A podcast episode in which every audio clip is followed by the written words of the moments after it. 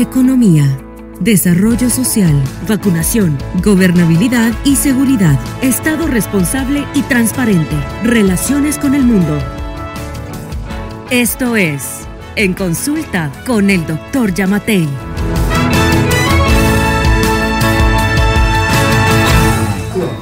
Buenas noches, estimados conciudadanos. Me da un enorme gusto volver a sus hogares en una nueva emisión de este consultorio sobre políticas de gobierno.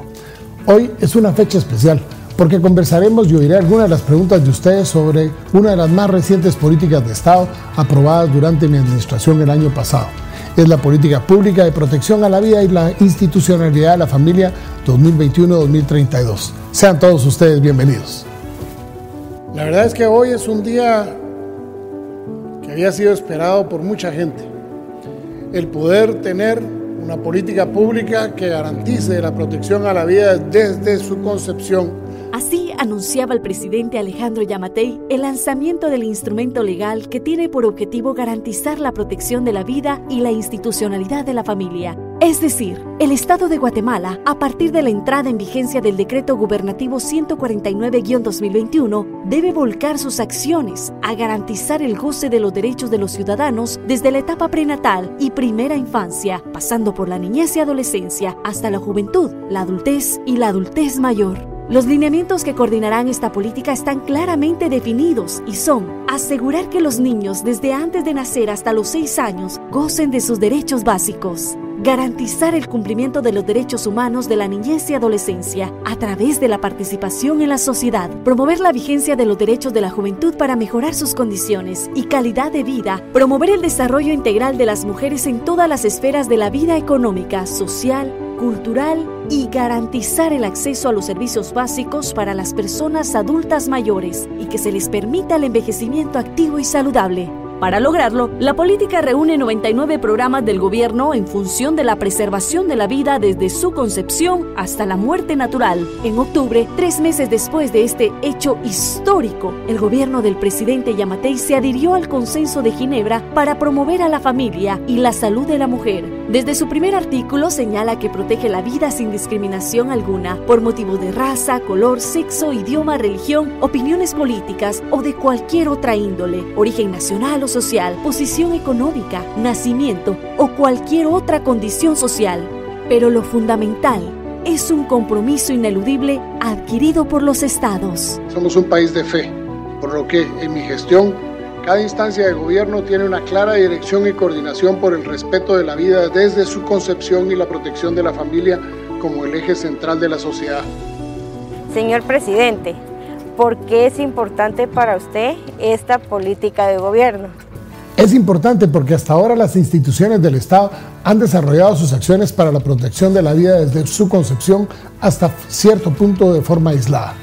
Este instrumento ahora nos permitirá unir los esfuerzos institucionales para el fortalecimiento de la familia y la prevención del embarazo temprano, así como prevenir la desnutrición en los niños, mejorando los programas sociales y la seguridad alimentaria con el impulso de la gran cruzada por la nutrición. Señor presidente, ¿cómo se debe de entender la protección de la vida desde su concepción?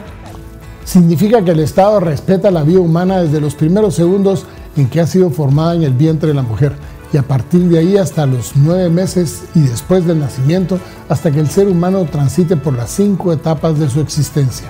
Cualquier daño que se le haga a esa vida en cualquiera de sus etapas es un crimen y en este gobierno no solo no lo vamos a permitir pese a las presiones internacionales, sino que además impulsaremos los programas para que la educación temprana incluya la protección de la niñez en el caso del embarazo temprano.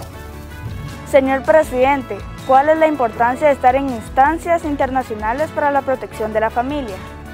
Queremos dar un mensaje a la comunidad internacional de que hay muchos países en los que reconocemos la existencia del derecho fundamental a la vida, que debe ser garantizado y defendido ante cualquier corriente contraria a nivel internacional. He llevado este mensaje ante distintas entidades con las que me he reunido en el extranjero, por ejemplo en Washington, D.C., Estados Unidos, en diciembre del año pasado. Quiero que se escuche alto nuestro compromiso somos defensores de la vida desde su concepción y de la familia. Y en esto seguiremos siendo enfáticos. ¿Considera usted que esta política es para prohibir el aborto? La política pública de protección a la vida y la institucionalidad de la familia 2021-2032 tiene un objetivo claro que va implícito desde su nombre. Por lo tanto, por su naturaleza, es opuesta a cortar esa vida que defiende en cualquiera de sus etapas, especialmente en las primeras de la concepción. Por eso es un instrumento legal por la vida. El próximo miércoles 9 de marzo, Guatemala será declarada capital provida para Iberoamérica y lo celebraremos en grande con el acompañamiento y regocijo de la comunidad internacional que está a favor de la vida. Los invito para que también ustedes se unan a esta celebración y a enterarse más de la política pública que hace posible la protección de la vida y la familia. Recuerden que solo unidos transformaremos Guatemala. Le agradezco su compañía y espero de nuevo estar en sus hogares dentro de una semana. Que Dios les bendiga, pero especialmente que Dios bendiga a Guatemala. En consulta con el doctor Yamatei.